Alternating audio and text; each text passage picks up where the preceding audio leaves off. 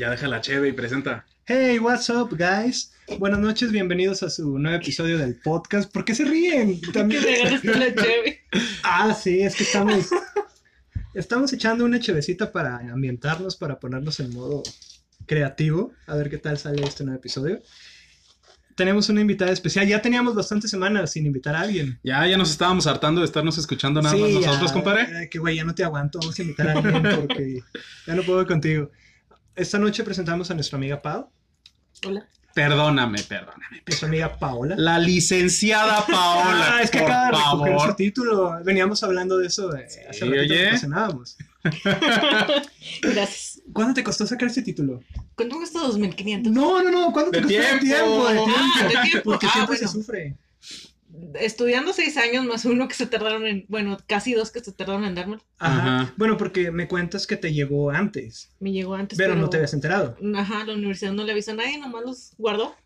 y pues vengan cuando quieran. Bueno, hicieron un buen trabajo guardando los, Pues sí. los títulos. Al menos no se incendiaron o algo. Yo tengo ese, mi, ese es miedo, compadre. El mío llegó en diciembre y no por él, por cuestiones de trabajo y Ajá. porque cuando mi papá le tocó, me hizo el favor de ir por él. Resulta que no había nadie en la oficina y todo. Ya ves cómo es un desastre. Así son las cosas. Así servicios Mira, escolares y más aparte. Ahí que te lo pandemia. tengan guardado otro rato y ya. Eso es lo que me preocupa, más. que de verdad lo guarden. Es lo que me tiene Que lo archiven y yo ni pase Ajá. Doña Leti en la limpieza. ¡Esto sirve! ¡Vámonos a la chica! Ya se va a la basura lo de conceptos. Ah, volvimos a cruzar otro episodio. Pero bueno, compadre, la pregunta del millón. Ya hicimos un- una entrada bastante larga. ¿De qué vamos a hablar el día de hoy? Ah, qué caray, normalmente yo hago esa pregunta. Estábamos platicando y tenemos esta idea de platicar acerca de las cosas que nos gustan y cómo nos identificamos. Y en muchas cosas coincidimos que, vaya, que compartimos el gusto, pero a veces en un gusto un poquito más grande, Ajá. lo cual podría a veces considerarse como pertenecer a un fandom. Y yo creo que ese sería un buen tema para esta noche, compadre. Hablar de los fandoms. Un fandom. Primero que nada, vamos a preguntarle a nuestra invitada. Ah, como te conozco, no te conoce el público, pero te conocemos nosotros. Perteneces a bastantes fandoms. Tienes bastante gusto por bastantes cosas. Sí. Pues empezando por los Jonas Brothers. y, y pues en cuanto a televisión, pues Doctor Who. Y de cine, pues no sé, todo en general me gusta. Todo el cine en general. Si eres de las que consume cine en general, porque Sí. veníamos criticando eso de episodios pasados, ¿te acuerdas? Ajá. De que había gente que veía cine de culto, no le entendía y, e iba a buscar una reseña en YouTube. ¿De qué se trataba? Confieso que yo hice eso con Eterno Resplandor de una mente sin recuerdos. La de la, Jim de, Carrey. la de Jim Carrey. No, no entendí un carajo la primera vez. Me metí un video de explicación y Ajá. hace como que tres semanas, dos semanas la volví a ver. Y dije, ah, ya. Por eso Ya decían eso del director. Exactamente. No lo he terminado de ver. No la has terminado de ver. No. Yo creo que no lo he visto. ¿Nunca la has visto? No. Está demasiado. Yo creo que está demasiado mamadora. Sí. Pero ya cuando la, la analizas y entiendes todos los, los simbolismos y lo que quería decir el director, sí dices, ah, ya. Porque hay incluso Ajá. etapas donde se van al, al- a la vida pasada del, del protagonista y nada cuadra. Pero ya cuando hacen el, el análisis del por qué las escenas, ya como que todo. Igual es de esas películas que tienes que ver como dos veces, ¿no? Para agarrarle mejor la Sí, sí, onda. sí. Yo creo que esas películas son las que más me gustan. Ajá. Porque la veo la primera vez. Yo no soy muy de repetir películas. Veo una película y tiene que pasar mínimo un año, yo creo, para, Para poder volverla volverla a ver. Pero de esas películas que sí me dan ganas de volverla a ver. Sobre todo estas películas tipo La, la Gran Estafa y cosas así. Ujú. Para ver dónde metieron el plan o dónde está la escena clave o cosas así. Dónde estaba el, el- el- el malo desde el principio escondido. Ujú. Todo ese tipo de películas que tienes que ver dos veces para entenderle, me gustan mucho. Ah, ok. ¿Tú, ¿Tú te has topado con alguna película compleja, Pau? Que digas tú, ay, no entendí nada, la tuve que ver dos veces o tuve que recurrir a, Mm, a un análisis. La que de plano no, bueno, la primera vez que la vi no entendí nada fue la de Madre de Darren Aron- Aronofsky. Aronofsky. No le entendí nada al principio y luego vi videos en YouTube. Ahí yo sí tuve que ver videos en. YouTube. Que hacía Sí. alusión a la madre tierra. ¿verdad? Ajá, sí, lo ya, la volví a ver y ya, sí, sí la entendí, pero pues sí me, sí me gusta. O sea, me gustó independientemente si la había entendido o no. Ah, Ok. Ah, ok. ¿Creen que sirvan de algo los fandoms? Yo creo que sí. Porque es. Vaya, entender que un fandom es un grupo de personas que tiene el gusto en común, quizá un poquito elevado, Ujú. al igual que tú, Ajá. por alguna artista, alguna pieza de arte, alguna película, algún algún punto específico de la cultura popular o del entretenimiento multimedia. Este, y es algo muy bueno de entrada para el artista, Ajá. porque le das crecimiento, le da una base sólida de, de fans que lo van a recomendar o que van a seguir su, su proyecto cuando salga algo nuevo. Y también es bueno para los que pertenecemos a un fandom, porque te da, de- con- te da esta oportunidad de hablar con alguien respecto a algo que te gusta mucho. Y ahorita con las redes sociales y puedes pertenecer a foros y grupos de discusión y hasta es padre encontrarte con gente que le gusta lo mismo que tú. Y te da un rato como para desestresarte o salir de... Vaya, entrar como que en esta burbujita de... Ahorita solo importa este artista y, que está bien padre porque todos estamos hablando de lo Es mismo. como los clubes de lectura de hace 15 años, ¿no? Sí, yo creo que más años, pero sí. Porque a fin de cuentas todos están hablando de lo mismo. Y es padre, perdón, es padre compartir pues, los puntos de vista. ¿Tú, Pau, a ti te gustan los, los fandoms? ¿Crees que sirven, que tienen su... que sirven de algo, vaya? Yo sí creo que sirven porque, pues, este, he conocido a mucha gente gracias a los fandoms.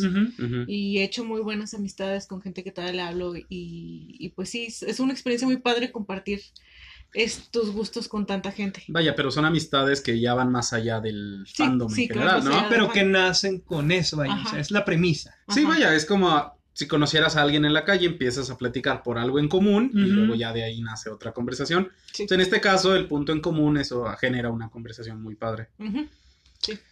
¿Tú, compadrito? Que si me sirven los fandoms. Ajá. Sí, bastante. No, no te consideras demasiado hipster como para decir Nah, a nadie le gusta lo que a mí es... Único y diferente. ya me quité esa idea, compadre. Tú, sigues- tú me sigues vendiendo como, como eso. Sí me gustan bastante los fandoms. Ajá. Sí pertenezco a varios. Pero llega un punto donde, digamos en Facebook, estás en algún grupo o algo, eh, leer tanto de lo mismo y hablar sobre lo mismo como que también fatiga. Y luego también está esta idea de, de los fandom tóxicos.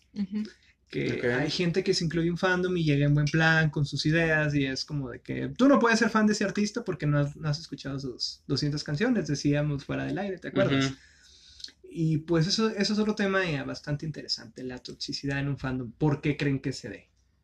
Yo creo que aplica, como lo decíamos al principio de, de los podcasts, hay gente que se casa con el artista, se casa con el arte y como a esta persona le genera algo tan fuerte y no sé, digamos, era una persona que encontró en la música de cierto artista un escape muy padre para su vida y Ajá. significó algo muy fuerte que cuando llega y, y por esa misma el- ese mismo significado no sé, se dio por comprar todos los discos, se le dio por escuchar toda la música y se sintió bien Ajá. entonces espera que toda la gente tenga el mismo nivel de compromiso, quizá.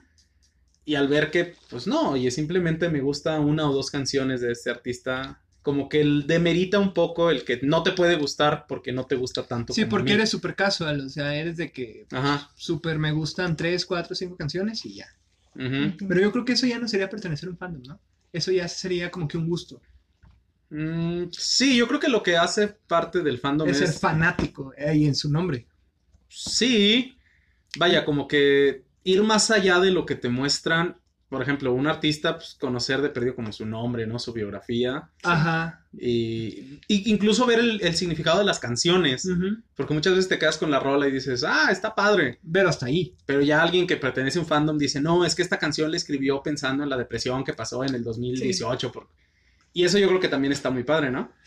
O, o sea, como que no desvivirte por el fandom, pero sí seguirlo, o sea, Ajá. sí tener, y también tener un ojo crítico, porque hay gente tanto que se ciega de que aún el artista haga mugrero, Ajá. Ah, les gusta bastante, y otros de que no, espérate, o sea, sí me gusta, sí me gusta el artista, me gusta tal banda, pero este álbum es completamente horrible. Sí, claro, eh, tratar de ser objetivos a fin de cuentas, entender que no, nadie es perfecto y pues no porque te guste a ti eh, lo convierte en lo mejor del mundo.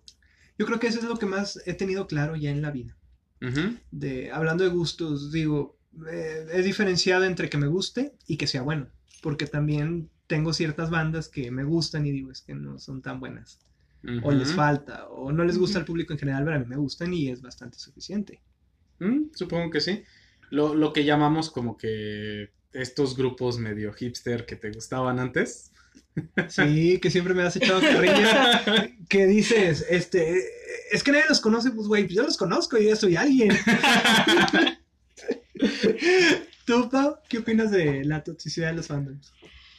Pues es que yo lo veo más que nada, bueno, creo yo, de, de por ejemplo, fandoms de adolescentes. Ajá que no es que tienes que saber en dónde nació este cantante, tienes que saber dónde nació este actor, tienes que saber todo, si no eres falso, si no nada más te gusta por moda. Ajá. Que tampoco está mal realmente. Pues no, no está mal. O sea, si te gusta algo, pues disfrútalo. No, y, y, yo creo que las modas es el principal atrayente de un fandom. Y, ajá, y así es como se crean, así es como empiezan los fandoms. Que ahorita el fandom más fuerte es el de esta banda coreana BTS, ¿no? Sí. Veo en Twitter cada rato que hacen 10 tendencias en una noche. Es como que madres. Es un fenómeno bastante curioso. Mm, particularmente no me, no me atrae el, el, la música, el K-pop. Sí escuchaba una que otra rola bastante pegajosa. Ajá. Y sí tenía un artista que seguía en su tiempo pero no entiendo el fanatismo tan grande. Eh, yo creo que es comparable a lo que pasó con Bieber hace 12 años. Más o menos cuando sacó Baby, ¿no? Sí. ¿Cuántos años Pero 13. hablamos de lo mismo, hablamos como lo que dice Pau. La mayoría del, del target a quien va dirigido son adolescentes, personas muy jóvenes que están dispuestos a consumir. A vender su alma por un concierto. Y que tienen el tiempo de estar en Twitter haciendo tendencias. y yo creo que esa es la clave tienes tiempo libre para enojarte porque a otra persona no le gusta la canción como a ti. sí. Es como que madres, qué flojera. Pero vaya, también es entendible, pues a esa edad está bastante cabrón, tienes las hormonas, no sabes quién eres. Y encontraste cierta parte de, tu vida que le da sentido a esa canción, ese artista, y pues lo defiendes a morir. El problema es arrastrar con eso hasta que eres adulto y vaya, no escuchar razones porque sigues creyendo que lo que, lo que a ti te gusta y lo que tú defiendes es perfecto. Platicaba con una amiga eh, que también tuvo su tiempo de ser fan, no de BTS, de... ¿Cuál es la otra variante de BTS? La contraparte, la Pepsi de BTS. Mm, no sé. Es como EXO, EXO se llama ah, Es que hay muchas bandas de creo que sé, creo que sé bastante como para no ser fan de Yo creo que ya me estoy descubriendo. Yo solo conozco a BTS y a Blackpink. Blackpink es el de la chava. Es el de chava, sí. Ah, sí. No, ni idea. Ah, pero ella me decía, ella pertenecía, yo la conocí cuando tenía como 20, 21 años. Y ella pertenecía a ese fan. Entonces, al Army. ah, no, el Army es de BTS, ¿no? de BTS. No sé ni por qué se llaman Army. ¿no? Yo tampoco. Imagino que es por aquello del servicio militar, ¿no? Yo creo. No, pues a fin de cuentas es un ejército de gente que... Eh, volvemos a lo mismo. El artista está tan. influye tanto en, en, este fandom que si el artista sale y dice, este, hay que ir a, no sé, a denunciar a esta persona, todo el fandom va y hace lo que el artista dice. Por eso es un ejército, porque es tan fuerte lo que dice. A mi compadre le acaba de dar contexto a toda la situación. Bueno, ella me explicaba que a sus 20 era muy fan y ya conforme fue avanzando como que se transformó en otro, tipo de fan. Ya no era fan así de necesito todo de ellos, necesito consumir todo de ellos. Pero también ahí es, es, al punto que quiere llegar. También el fandom evoluciona. O sea, las generaciones crecen. Como Pau, que pertenece al fandom de a, las Dionatics. Eh, no, es, no es tu mismo fanatismo que tenías ahorita al que tenías cuando tenías 15, 16. O sea, a lo mejor es un fanatismo muy grande, pero ya es enfocado de diferente manera. Tu vida ya no, ya no gira en torno a eso. pues ya no como en la pues, secundaria. a esa edad pues tenía mi cuarto lleno de cosas, de pósters de los Jonas Brothers y ahorita solamente tengo uno, por ejemplo. Y como dijo Ángel, o sea, tienes el tiempo, tenías tenía el, tiempo. O sea, salía a la escuela y pues me ponía a ver a ver qué habían hecho hoy los Jonas Brothers. y eso que no había Twitter todavía. No, sí había. No, eran blogs. Eran blogs. Eran blogs. Sí. Los blogs. Ya estamos viejos. estamos viejos, compadre. No, pero vaya, también entender que escuchar la música de los Jonas o estar viendo lo que hacían te hace sentir cómoda, te hace sentir bien hasta cierto punto. Es que te crea una identidad. Ajá. No, no, o sea, hay gente que va creando su personalidad en base a, pero vemos otros que creamos como que cierta identidad, o sea, como que cierto gusto. A mí me gusta mucho ser fan, igual no estar en fandoms, pero sí ser fan de algo. De que me preguntan, oye, ¿conoces este grupo? Ah, sí, fíjate que sé esto, esto, esto. O sea, me gusta pertenecer a él. Okay. Ser fan. Me dio una pre- me, se me ocurrió una pregunta. ¿Cómo se llama los fa- el fan de Friends? Friends, Como tal. No Es tiene nombre. eres amigo de los protagonistas. Y por eso es, es un Friends. O Así Frenatic. Uh, algunos le decían Franatic, Ajá. como fanático y friend. Ajá. Eh. Pero la mayoría se, se consideran amigos. Compré una playera de Friends hace poco y se me encogió en la lavadora. Fue bastante triste, ya no me queda. Por ejemplo, eso, eso que dices también. Eh, hay que ver, por ejemplo, cosas tan, tan curiosas. Lo mencionábamos. Los Jonas Brothers, a fin de cuentas, van creciendo ellos como artistas. eh, fueron solistas un tiempo, regresaron como, como grupo. Ajá, la maldición que hacía Nick, ¿no? Y ya son solistas otra vez. Pandemia, bueno, en fin. Este, pero a fin de cuentas siguen sacando música nueva, siguen Sí. sacando cosas, vaya, cada cierto tiempo. Pero por ejemplo, una serie como Friends que sigue generando fans nuevos y cada año duplica a los fans, a pesar de que su último episodio fue hace 15 años. Eso es bastante fuerte porque te Sí. dice que como algo- un producto que dejó de transmitirse hace tanto tiempo, que en su momento fue tan fuerte, ahorita sigue generando fans. ¿Qué es lo que lo hace grande, por así decirlo? ¿Qué es lo que lo hace? La pregunta real es: ¿qué es lo que lo hace seguir en. Seguir vigente. Seguir vigente es la palabra. ¿Te has puesto a pensar en eso? Yo creo que Porque el fandom no es tan fuerte como cómo conocí a tu madre. No, yo creo que sí. sí. Ah, es que hacen más ruido los de Friends. Bueno, porque mantuvieron la serie en Netflix cuando la iban a sacar.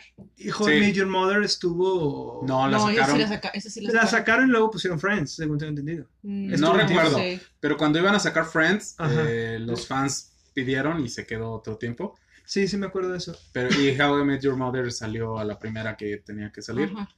Eh, yo creo que va como que un salto, porque a fin de cuentas, y yo creo que hay gente que me va a querer asesinar por lo que voy a decir, Ajá, hablan- hablando de fans tóxicos. ajá.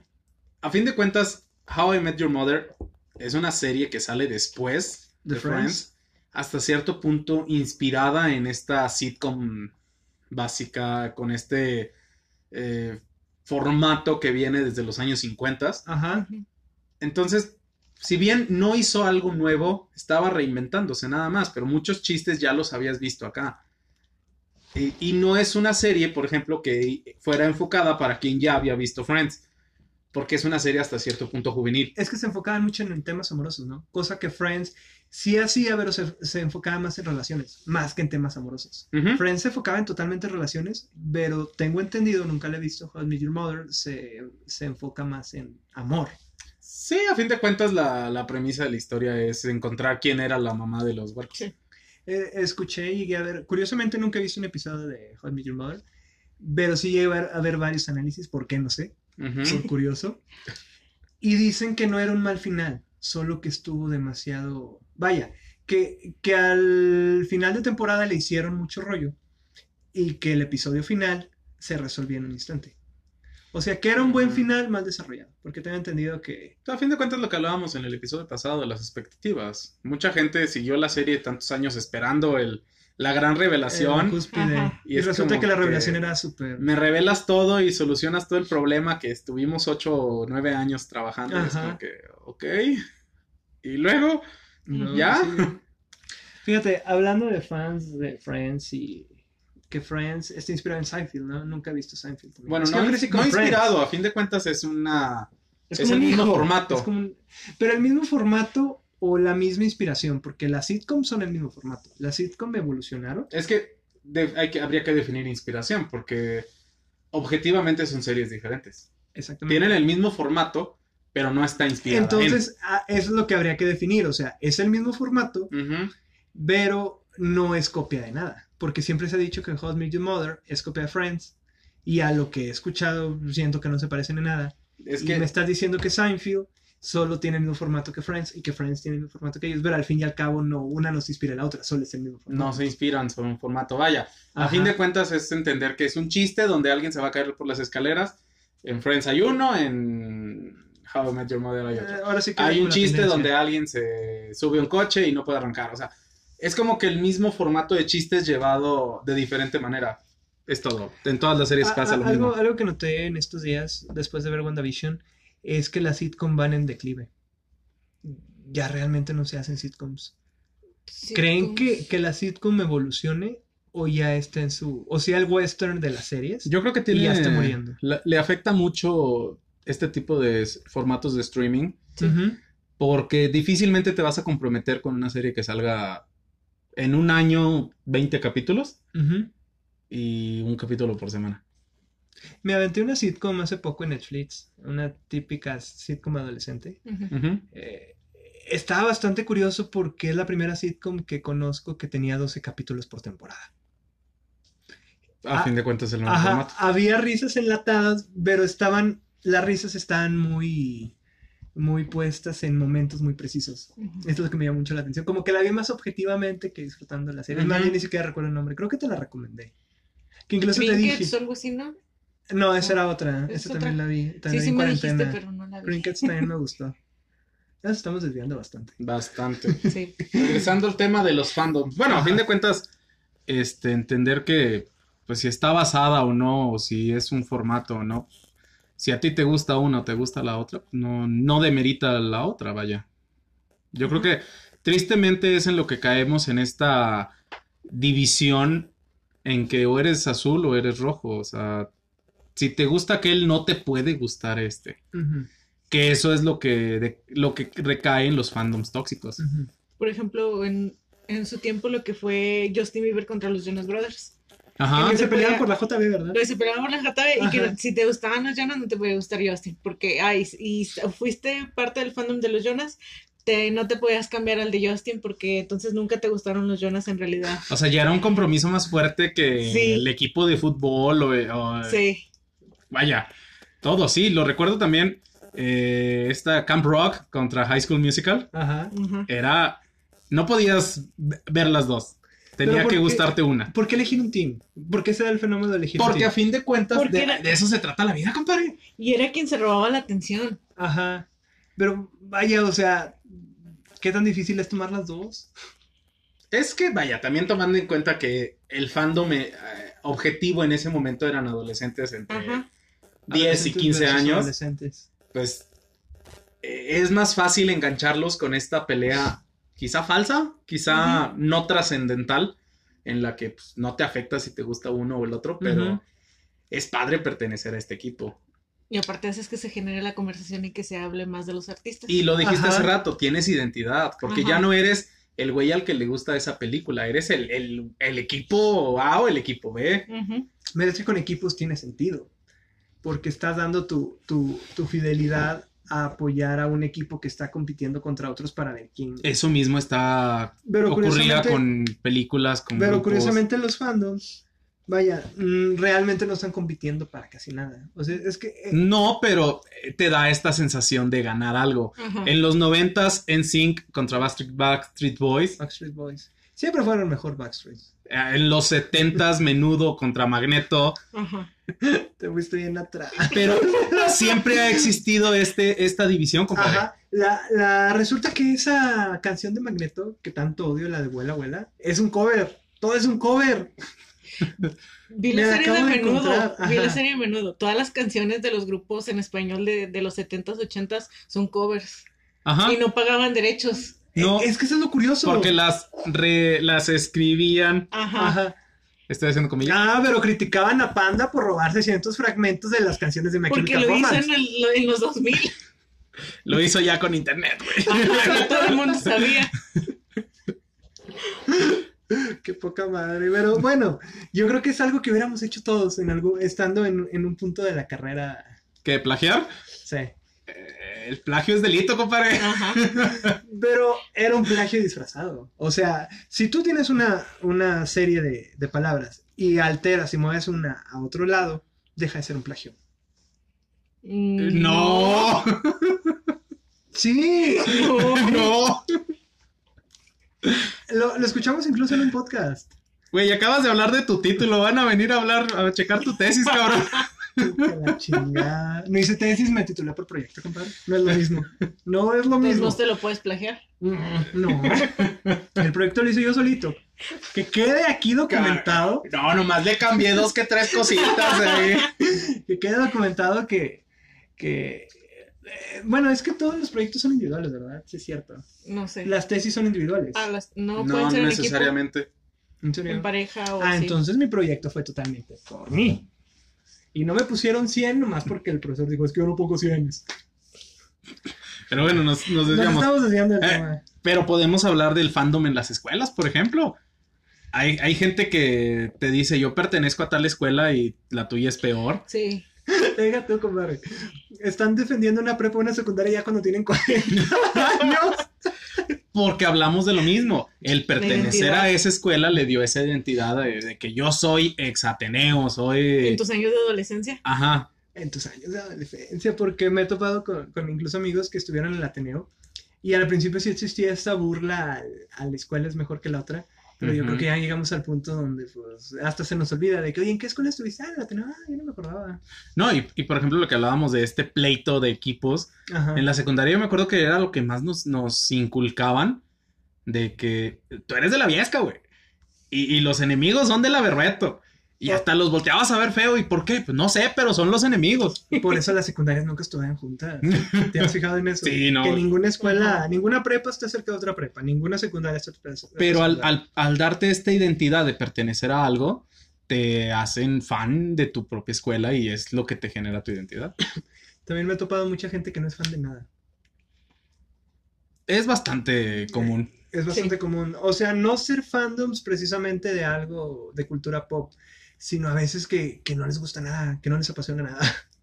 Yo me considero una persona que no le apasiona nada en específico. No, sí te apasionan muchas cosas. Esa es la que cosa. Me gustan muchas cosas, pero no me apasiona nada. No creas una identidad con ellas, Mm, Podría, Eh, podría referirlo así. pero sí te gustan bastante. Y se te nota cuando hablas de algún juego, de algo que te gusta, de tu equipo de americano, lo dices con mucho fanatismo, lo dices con mucho gusto. Mm, Yo creo que quitaría la palabra fanatismo porque ahí recae en que el fanático pues no entiende razones, no es objetivo. Y... Lo pondría como apasionado. No es lo mismo. Mm. Apasionado es me encanta, Sí. me gusta, para mí es lo mejor y mal, mal. Si no te gusta, no. Es que también entiendo que lo que me gusta no es lo mejor. Vaya, por eso te digo que, yo tengo ese problema. Yo no, no puedo cegarme ante un gusto en específico. Pero yo creo que es lo, lo mejor para ti. Y es lo que Sí, te dije. es lo que me, me funciona, vaya. Es lo que te funciona. Si es lo mejor para ti, con eso basta.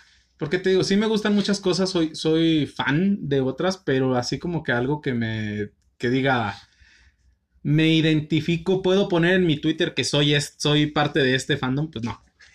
Hablando entre. hablando un poquito fuera de. eh, me topé un video ayer de un chavo que, según YouTube, según sus videos, es bastante. Es músico, no recuerdo el nombre de su canal, fue el primer video que me topé. Es músico y es bastante técnico con las técnicas de edición. Él estaba explicando, estaba haciendo una- un análisis de la canción de Smell Like Teen Spirit de Nirvana, donde hacía el análisis que el baterista entraba después de que entraba cierto bajo, cierta guitarra, y que generaba un punch, en- o sea, era un estímulo de- del mismo cuerpo humano. Cuando uno está entrando a una canción y se emociona, toca la guitarra en vivo de una manera más fuerte, o toca la batería de una manera más fuerte. O sea que tiene más ciencia la canción de lo que uno podría de lo que uno podría pensar. Entonces estaba hablando que cuando los editores de música, vaya, editaban la canción. Ya ves esto que tienen los músicos del metrónomo, que se supone que todos tienen que ir de acuerdo al metrónomo. El metrónomo es un aparatito donde tú vas midiendo tus tiempos a cómo tocas tu instrumento. Entonces, para no hacer el cuento más largo, mejoraban. No, sí, vi tu cara. Mejoraba cuando entraban la batería, la guitarra, el bajo, la ajustaban un tiempo. Y lo que más me sorprendió es que decían que cuando el baterista les ponía la pista de, porque los grababan por separado, les ponía la pista de lo que él había hecho, las mismas ediciones de música ya tenían los bombos, los platillos, todo ajustado para, para la misma batería. O sea que llegaba un punto en que donde le metían tanta edición a, a la canción, dejaba de sonar la batería del artista y sonaba los, la- los arreglos que ya tenía predest- pre- pre- predestinado, predeterminado el, el- ¿cómo se llama? El programa. Eso Ajá. me, me cambió la vida en el sentido que dije, ¿hasta qué punto está perfeccionada la música? Que deja a un lado el factor humano. Ajá. Era un poquito fuera del fandom, pero... No, pero también podríamos tocar el tema del fandom musical, que lo tocamos hace ratito con Justin Bieber y BTS. Ajá. Yo creo que es de lo más fuerte que te puede generar una identidad, porque a fin de cuentas una canción te hace sentir algo y muchas veces es diferente lo que nos hace sentir una canción a cada persona. Sí. Entonces, por eso te casas con un artista, te casas con las canciones de cierto, eh, cierto momento. Y hablábamos hace rato de qué tipo de fandom musical podría ser el más... Eh, ¿Odioso? No, no, el que más te el que te reciba más fácil, ¿cómo se dice? Ah, sí, el que, el que te abre, vaya. el que te abre los brazos. ¿El más amistoso? El más amistoso, tienes razón. ¿Cuál crees tú, compadre, que sea el, fandom musical más amistoso? El que digas tú, si me ven escuchando en la calle esta canción, no me van a voltear a ver feo. Yo creo que en términos de cultura general, al menos en México, creo que sería todo lo grupero. Empezando con el grupero, más que con la banda o lo norteño, lo grupero. El grupero en esencia, o sea, el grupero clásico. Nadie te juzga por no, y a fin de cuentas ya en la peda pues, todo el mundo escucha las mismas canciones, ¿no? Ahora sí que tenemos el, Juan Gabriel, que era lo que hablábamos la otra vez, que todos sabemos algo de Juan Gabriel. Tú, Pau, ¿tú casi no has hablado, Pau? ¿Cuál, cuál crees que sea? ¿Cuál crees que sea el este, fandom más amistoso? Más amistoso. Ajá. No sé. Algo que digas tú que no se considere como un gusto culposo, ¿no? no. No, porque a fin de cuentas, si te gusta, no tendría por qué ser culposo. Pero me preguntabas que quién no te volteaba a ver feo. Ah, es que vaya. Eh, no, no sé si, creo que no me, eh, no me expliqué bien o el alcohol ya nos está afectando de más. Eh, yo lo que, lo que decía, el ejemplo que ponía hace rato es que técnicamente el reggaetón es el género más fácil de abrazar y que la mayor, la mayoría de la gente te va a voltear a ver bien si vas escuchando una canción de reggaetón en el coche, porque pues, es, un, es un género musical que, sin bien a no a todo mundo le gusta, pues la gente a la que le gusta, pues chido, y a quien no le gusta es como que pues, es más fácil ignorarte, ¿no? Sí. Contrario a que si alguien va escuchando una canción de una banda, no sé, de metal, que, que tiene un fandom muy acérrimo, la vas escuchando en el coche y como que hasta te voltean a ver el carro, voltean a ver cómo vas vestido, tu cabello, así como que a ver, a ver, si, si aparentas ser metalero, si no, quita esa canción porque no mereces escucharla. Lo que hablábamos de los fans tóxicos, de que no puedes pertenecer a este fandom porque no te vistes de cierta manera o no has escuchado todas las canciones. Sus 20 álbums. sí. Yo creo, ¿cuál creen que es el fandom más amistoso? Ya lo habíamos preguntado, ¿no? Sí, acabo de decir que es el reggaetón. no, ese es el género musical más amistoso. Ah, el... El fandom, o sea, el ah. fandom con, un grupo musical, con un cantante. El, lo tuyo era el género más. Ah, eh, no sé, yo creo que... Podría ser lo, regional mexicano, porque a fin de cuentas a mucha más gente le gusta, entonces es más fácil encontrar a alguien que conozca una canción. No, pero me refería a un fandom en general, un grupo. Ah, no sé, pues tú pon un ejemplo, güey, ya estás todo ansioso. Yo creo que las Swifties, ¿no? Mm, yo creo que sí. O sea, hablo, hablo del fandom, del fandom hacia un nuevo fan. Puede ser que sí, porque, bueno, por ejemplo, Ajá. todo el mundo le gusta Taylor Swift. Todo el mundo canta, yo tengo la teoría, ya lo había dicho, que todo el mundo canta una canción de Taylor Swift en la regadera. Ajá. O todo el mundo tararea una canción. yo bailo Shake It Off en el carro. Ahí está, O sea, te, no, es, no es un artista que sea tan fácil odiar, sobre todo por pues porque saca éxito tras éxito tras éxito. Entonces, es la Midas de la música. ¿Cómo lo escribí? Sí, la Midas de la música. Es la Midas de la música. que queda registrado en este podcast que le acabo de poner ese apodo. es mío. lo pusiste hace como dos meses. Lo puse hace como dos meses. Pero sí, yo creo que, bueno, podría ser ese. Mm. Yo estoy de acuerdo con ese punto. Las Swifties que vaya, hasta nombre tienen, ¿no? Sí. Es un nombre acorde a. Yo creo que eso es lo que más diferencia un fandom de un grupo de personas que les gusta algo, ¿no? Ya fandom es. Hasta tenemos nombre. Ajá. Ya nos identificamos y tenemos una comunidad. Un, una comunidad, yo creo que sería la mejor palabra. Tenemos un saludo, tenemos este, palabras. palabras clave. Sí, me acuerdo Ajá. que, en- bueno, cuando One Direction estaba en su apogeo, como que cada uno de los miembros tenía una cosa que lo identificaba. Ajá. Que eran que las zanahorias y que los espejos y cosas así. No, sí, sí se ve que eras fan. No, yo no, mi hermano. Tu hermano era fan. Ah, sí, Sí. cierto. Ya lo quemamos. Se me, sí me gustó One No Direction, tiene pero... prejuicios con la música, ¿no? Nada, le escuché todo. A mí sí me gustó One Direction, pero tanto como ser del fandom, no. Yo siento que Harry Styles funciona más y mejor que One Direction. Sí. Sí, o sea, es, es un artista más completo. Creo que nunca he escuchado nada de One Ni Direction. la de Watermelon and Sugar. Creo que no. traían. y Le hicieron meme, ¿verdad? También. Sí. De Harry Styles sí he escuchado. Ah, pero One Direction no. De One Direction de- no. Sí los, fíjate, los conozco y los Ajá. ubico, pero no. ¿Sabes lo que perdió One Direction? ¿Cómo, cómo terminamos hablando de One Direction en un podcast? No. Que sacaban mucho cover.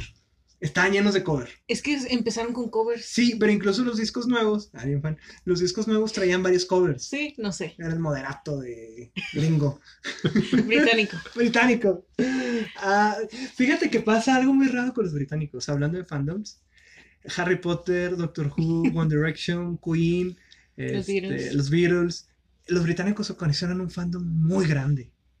Es que lo toman como parte de su identidad nacional. No, Sí. no, no, no, no, sí. Pero Pero al exterior, ¿o qué? sí, ¿por qué todo el mundo está enamorado de Emma Watson? Porque es británica. Porque todo el mundo Está, está... bonita. Sí, está bonita, pero la gente me va a odiar. Es una belleza cier- a cier- hasta cierto punto un poco promedio. Está muy guapa, pero no tiene algo tan destacable. Ok, cancelamos la llamada que teníamos preparada. que ya no es tan fan. Oye, Emma, no más para atrás. que no estás tan Que bonito, no es dice. tan bonita, dice. No, es que por ejemplo en la en los Juegos Olímpicos que hubo ya, Ajá. pues salió Harry Potter, salieron referencias a Harry Potter, a Mary Poppins, entonces como que su, su identidad nacional va mucho de, de lo de lo que está de moda, Más que lo que eran antes, por ejemplo, más que su historia, por ejemplo, nosotros con nuestra que conocemos nuestra- la historia de nuestro país, Ajá. ellos se basan mucho en lo que está de moda, en lo que salió hace Por lo que en el mundo están hablando de. Inglaterra, bueno, del Sí. Reino Unido, ¿no? Sí. Sí, lo- yo lo veo, por ejemplo, eh, ahorita una de las cosas que a mí me gustan, la lucha libre. En Estados, en WWE hubo un campeón escocés Ajá. y en Escocia fue un boom de que hasta fue el güey a hacer entrevistas y la gente lo recibía de que eh, el- el- eh, eh, hay un campeón del Reino Unido. Es como, ah, cabrón. O sea, tenían que destacar el Reino Unido. Ajá, porque eres de aquí, o sea, Ah, ok. o sea, el hecho de que seas de aquí te hace grande, güey, o sea, es, es como que lo agarran como una identidad tan grande, tan nacionalista. Pero no se sienten en el centro del mundo. Eso es lo curioso. O sea, Estados Unidos se siente el centro del mundo. Sí. Lo sabemos. Sí. Lo sabemos. Y aunque digan que no, es mentira. Pero gran, siento que lo que es este Inglaterra no se siente el rey del mundo, pero como dijo Pau, generan una identidad y saben quiénes son. Ujú. O sea, Sí. como que no necesitan competir. Como que dicen, lo que yo tengo vale. Y lo va a conocer el mundo y le va a gustar. Y así de. Ujú. Yo creo que es algo que no podemos tener aquí en México. Yo creo que no hay algo que identifique a México como país a Ay, nivel global eh, sí, que no sea el que lo- sombrero y el... y que no sea el chavo del 8. Y, No. eh, ¿qué? Esta es la novela de Talía, Mariela del Barrio. Ay, sí, qué horrible. O sea, teniendo tanto, tanta cola, vulgarmente tanta cola cultural, se ponen a, a representar a México. O los extranjeros representan, eh, se relacionan con México con una telenovela y con una serie del año del caldo. O sea, eso es. bueno, y los tacos. Yo creo que los tacos también han generado un impacto cultural. Sí, que bueno, de ahí nace luego otro pleito de que el taco no es mexicano y bla, bla, bla. Cosa que luego genera un pleito porque la identidad del mexicano es decir, de aquí son los tacos. Pero yo creo que para que todo sea grande tiene que haber un pleito de por medio. Tiene que haber como que. ¿Tú crees que el conflicto hace... Sí, el conflicto hace mucho ruido y el ruido hace, hace, ¿cuál es la palabra que busco? Publicidad y la publicidad hace fama y la fama genera el que la gente lo conozca. ¿Mm? Tiene sentido. O sea, no, no precisamente un conflicto, compadre, un debate. Es como el eterno debate de las quesadillas, ¿no? Que ya lo hablamos fuera del micrófono hace como tres días. Que resulta que la quesadilla, tú me contaste que era un... La quesadilla, para que sea quesadilla, tiene que ser una tortilla normalmente de nixtamal, Ajá. doblada Y dorada. y doradita en aceite. Ya ahí le puedes poner lo que sea, pero si está, si cumple esas características, ya se puede denominar quesadilla. Es como que para el norte. Tiene la que quesadilla tiene queso. que llevar ¿Qué queso, queso? preferiblemente en tortilla de harina. Si no es un taco. Sí. Aunque también se vuelve una sincronizada y una gringa. No, porque la sincronizada es con tortillas, jamón Y son dos Son tortillas. y la gringa es con pastor. La Me variante, compadre, la variante. Las gringas. Las de las mujeres y la Sí, ya dijiste que no te gusta Emma Watson, que porque es No, británica y que no, está bien no. fea y que, No, sí me gusta Emma Watson, pero no es mi crush. que pinche vieja sin chiste y que no sé qué, que, que ni me la traigan porque ni le hago Porque no caso. no tiene oportunidad. es como la vez que estaba hablando con mis amigos de trabajo, que hablaba de que entre Scarlett Johansson, Karen Gillan y Elizabeth Olsen, yo prefería a Elizabeth Olsen y a Karen Gillan antes que, que- que Scarlett Johansson. Ajá. Y le digo, en teoría, ellos tienen más oportunidad conmigo que Scarlett Johansson. Ellas contigo. Ah, cabrón. O sea, fue un chiste muy privado, pero me dio mucha risa porque dije en teoría y puse las comillas. Ajá. Dije, en teoría, si me ponen a las tres, voy a preferir primero a estas dos antes que Scarlett. Porque Scarlett, fuera de que me hace guapa y atractiva, no es mi crush principal, vaya.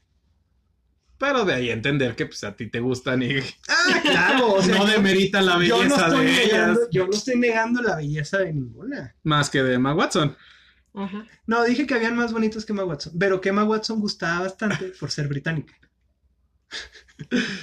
Los británicos gustan bastante, e- es un fenómeno que me causa Sí. mucha A curiosidad. mí lo que me gusta de los británicos es el acento.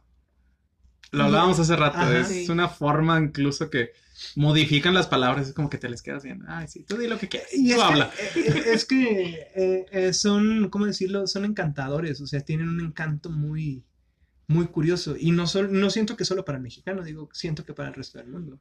Por eso la gente de América quiere visitar Europa, porque siente como que una... Bueno, es- eso estoy considerando yo, que siente como una atracción hacia el país en general. Porque te, te han representado esta historia y te han representado la identidad. Y, oye, cu- cuando alguien se siente orgulloso de, del donde viene, pues hasta te dan ganas de ir a visitarlo a ver qué tan chido está. Así deberíamos engrandecernos nosotros. Tristemente- Aunque parezcamos super mamones que ya no, son bien, son bien mamones de México. Vale madre, güey, Que sí México somos. está toda madre. Pero Y si está toda madre. está toda madre, pero somos mamones entre nosotros. O sea, ese es, ese es mi conflicto, que digo, ¿para qué estarnos peleando este chilangos versus norteños y podemos estar haciéndole promoción al país en general? De que, güey, ven a visitar al norte porque hay esto, esto. Güey, ven a Yo creo visitar que al sur porque hay esto, El, esto, el esto. problema en México es que México es tan grande y es tan diverso Sí. que haz de cuenta que no nada más es un país, somos como cuatro países, porque Sí. es Bueno, el, norte donde hace un chingo de calor y es, es, güey, allá es, es el México soleado. Y luego es ahí el sur donde está la selva y, y la humedad y es el México... Y, la- y las playitas. Y el, el México de las playas, el México céntrico donde se, se concentra todo el jale. Y el- Ujú. O sea, se divide un chorro el país, entonces difícilmente vas a encontrar algo que englobe todo y que haga que todos le identifique. ¿Sabes qué funcionaría? Que el norte haga, haga promoción del sur y que el sur haga promoción del norte. O vaya, echarse flores. Nah. Bueno, por ejemplo, creo que los norteños somos muy orgullosos. No, y los sureños igual. Creo que los norteños más. Y, más y me recuerda, y me recuerda mucho a Game of Thrones que siempre Ajá. defienden mucho al, al norte los Stark. Ajá. Entonces me- no sé por qué. O sea, lo- los Stark, los St- Stark, ¿verdad? Stark. Es- Stark, como Tony Stark, eh, son los regios de Game of Thrones. Mm, pues, Serían los Lannister, pero es otro pedo. Sí. Haciendo alusión también a lo de los primos, ¿no? Sí. El incesto. digamos norteños nada más.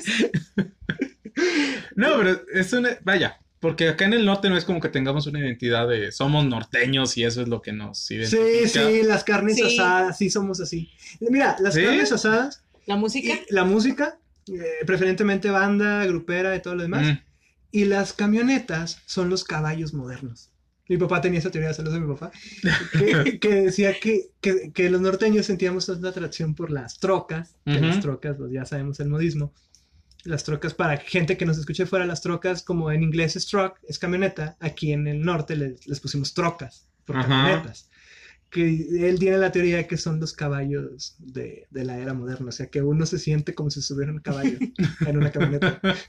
Y, y va- y sinceramente apoyo bastante la, la teoría. Pues a fin de cuentas esta identidad del ranchero, ¿no? Del Sí. pelado que tiene sus vacas, sí. Sí. A mí sí me hubiera gustado ser ranchero. O sea, no nacer en estos tiempos ranchero, pero sí, a ver. Si me hubiera en tocado nacer en los 1800, eh, hubiera estado muy, muy chido ser Revo- ranchero. revolucionario. Irte a la guerra a Morirme a los 30. por- por un duelo, porque me metí con un güey que era más grande que yo y más rápido y me mató él. Que te mataron porque te gustaba tu vieja. Le gustaban, le gustaba tu vieja. Órale, órale.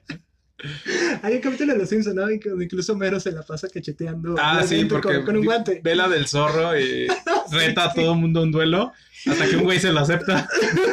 Uh, precisamente un ranchero botudo acá de los de antes. Sí. Me da mucha risa ese episodio. Pero bueno, yo creo que ya profundizamos y tocamos bastante el tema de los, De los fandoms. fandoms. Yo creo que la única pregunta morbosa que queda, y aunque Ajá. es algo muy padre luego hablar de nosotros, ¿a qué fandom perteneces, compadre? A varios, compadre. A, a Marvel, a Friends, a, a Queen.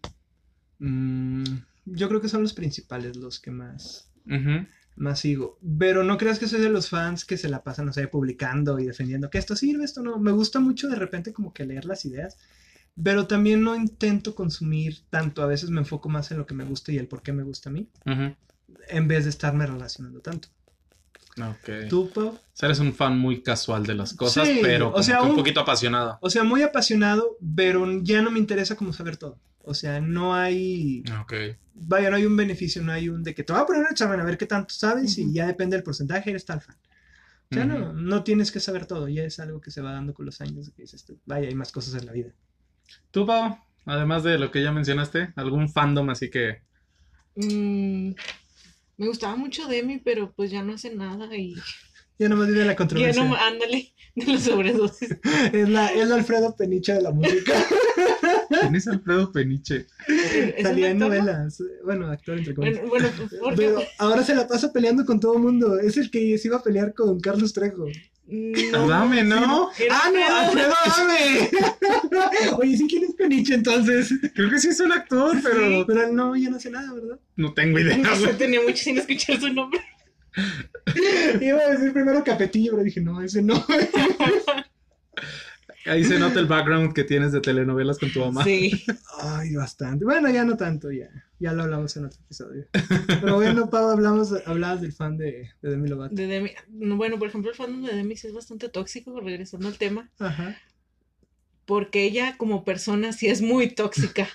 Entonces, Y el fandom lo que hace es defenderla. güey. defenderla. Ajá. Porque, por ejemplo, ella tiene un pleito con Taylor Swift que no, no sé de dónde salió. Ajá. Ella odia a Taylor Swift a muerte. Creo que es cuando le quitó la amistad sí, de con Selena, Selena. Creo que sí, creo que sí tienen que ver con eso. Ay, bien informado mi compadre. Uno tiene que hacer su tarea, compadre. Es- y, hubo un tiempo en el que cada vez que Taylor hacía algo, ella lo criticaba. Ajá. Y pues la verdad como que no. Que ya hasta no se echaban con canciones, ¿no? Sí, con canciones y todo. o Ah, sea. de, de hecho, de ahí nació la frase de que si tuviste una ruptura amorosa, probablemente Taylor ya hizo una canción al respecto, ¿te acuerdas? No, es que de hecho, bueno, esa, esa frase es muy antigua, desde cuando Taylor iba empezando. Cuando era country, ¿no? Sí, cuando era country. Pero lo de Demi todavía fue hace, ¿qué será?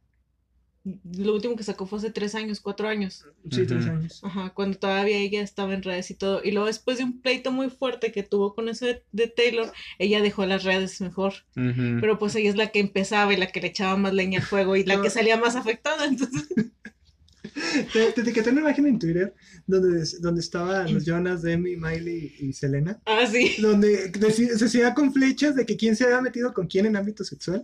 Y me causó mucha. No gracia, pero me saqué mucho de onda que marcaba dos flechas entre Selena Gómez. No, entre Miley Cyrus y Demi Lovato. No sé si la viste. Yo no sabía ese chisme. Pues eran amigas, No, pero No, yo hablo pero de, de, romance. terminar- de romance. no sé, no sé. Eso fue lo que me dio mucha gracia porque dije, no, güey, no sabía. A huevo chismecito.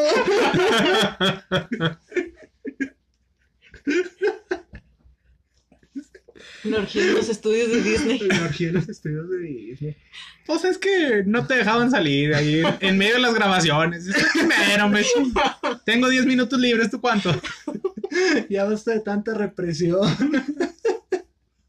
No, pero sí se echaban sus churros. En una, ah, entrevista, ah, en una entrevista de Joe dijo que sí fumaban marihuana escondidas entre todos. No manches. O, los anillos de la pureza, ¿te acuerdas? Ay, no. Ay, no, un cringy. que por ejemplo ahí puede salir otro fandom que es los la gente que defiende el uso de las drogas como si fuera lo mejor del universo y aun cuando haya gente que les diga que no, que no te interesa, como que te lo quieren vender como... E-, ese es el problema, o sea, una cosa es de que, este, tengo esto, oye, ¿qué opinas? ¿Lo pruebas? Ah, no quiero, ah, bueno, chido. Yo creo que lo más sano es de que si la fumas, a lo mejor ofrecerla, no quiere adelante.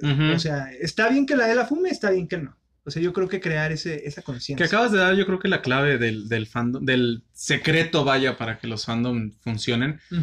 Que es, no necesariamente le tiene que gustar a todo mundo. Y si hay alguien que no le interesa ser parte de, pues tampoco lo fuerces, ¿no? Porque es bastante molesto que te estén ahí poniendo gorro de que escucha este artista o que escucha, escucha. Porque ya llega un punto en que lo vas a aborrecer incluso sin darle la oportunidad. A mí me gusta mucho recomendar gustos. O sea, no precisamente de que te tiene que gustar, ¿no? Pero es de que, ah, fíjate que escuché esta canción. Y depende de quién se la pases. Por ejemplo, lo que yo he encontrado que me gusta a mí y que sé que más o menos no es tu estilo, no te la comparto. Pero me ha tocado cosas de que, güey, chécate esto a ver si te late. Y general, o sea, generalmente me gusta mucho pensar en el gusto de la otra persona antes de enviarle algo. Pero bueno, yo creo que ya extendimos bastante el tema. Terminamos hablando de cosas que nada que ver. Ah, sacamos el adolescente que llevamos dentro. Sí. Oye, ahorita fuera del aire me platicas el chismecito, cómo estuvo eso. Ah, bueno. Abro hilo. Abro hilo. Oye, los, los hilos han dejado de ser tanta tendencia en Twitter. Me he fijado en eso. Es que se los llevó Facebook y que dejaron de ser interesantes. El problema fue que. ¿En qué momento se los llevó? Para. ¿Hay hilos en pues no sé, la gente empezó a poner abro hilo en Facebook y no ah, entiendo. Ay, disculpen a la audiencia, me cagaba eso de que abro hilo, hilo, ¿por qué? O sea, no es Twitter, güey. Tienes toda la, la, parte principal de la foto para poner todo. Ajá, y no, tienes que poner 20 fotos para poder escribir algo. es como para sentir que estás en Twitter, ¿no? Como que allá lo hacen así, yo lo tengo que ah, replicar acá. Ahí es donde me pongo muy super mamador que me dicen, güey, ¿ya viste ese meme? Sí, güey, lo acabo de ver unas semanas en Twitter. Twitter para mí es como el nine gag de los memes. Siento que todo lo que sale en Twitter eh, nace en Twitter y luego se va a Facebook. Y luego a veces se pasa hasta TikTok. Y es como TikTok de que, güey, ya lo llevas arrastrando tres redes sociales. Ajá, pero vaya, entender que cada red social tiene su demografía, y su grupo de fans. Eso tiene mucha razón que vaya, es como, ¿cuántas veces no te ha pasado que uno de tus papás o alguien mayor en tu familia te manda un meme súper viejo y es como que, ya lo viste? ah, sí. Pero bueno, es que... Pero entiendes porque a ellos les acaba de llegar. Claro, claro. O sea, entender que pues, a todo el mundo nos movemos en círculos sociales muy distintos. Como lo decíamos hace rato, yo ni puta idea tengo de la vida de, de Miley Cyrus y tú sí te, estabas entrado. y es como que, vaya, a cada quien le interesan cosas distintas. Ajá pues ahora sí que como lo decíamos en el episodio de la depresión, pues está bien. Eh, ah, sí que de que te gusta eso, pues está bien. Está bien, pues. Estoy triste y, está bien. Pienso que es de los mejores títulos. Sí. El segundo mejor título. ¿Primero? Eh, ah, ya sabes. no, bueno, entonces sería. Ah, no, sí. Entonces sería el tercero, porque para mí el mejor es el de Betty la Fea. Pero bueno, ya nos estamos diciendo, compadre. estamos conectados todo, compadre, para el podcast, ver, acuérdate. Es que le vamos a poner, le vamos a poner examen a Pau, a ver si sí nos escucha. porque pues aquí no viene nadie que no sepa. Pero bueno, yo creo que aquí dejamos este tema por, por ahorita, compadre. Exactamente. Le agradecemos mucho a Pau, antes que nada, su, su acceso, su, su hacer espacio en su apretada agenda. Sus 200 mil pesos que nos depositó previamente a venir. Porque ya la cuota. Este, y pues el, siguiente capítulo que grabe con nosotros va a tener que explayarse y ella solita va a hablar con Sí, es más que ella se avienta el tema sola. Sí, ah, aquí la dejamos. Acá ya, ya, agarró calorcito. Lo, voy a ir escogiendo desde ahorita. Sí, tú desde ahorita, tú date, no pasa nada. Pero bueno, compadre, ¿cuándo nos vamos a ver? no sé, compadre, yo creo que vamos a dormir y mañana me levanto. Hasta la semana que viene.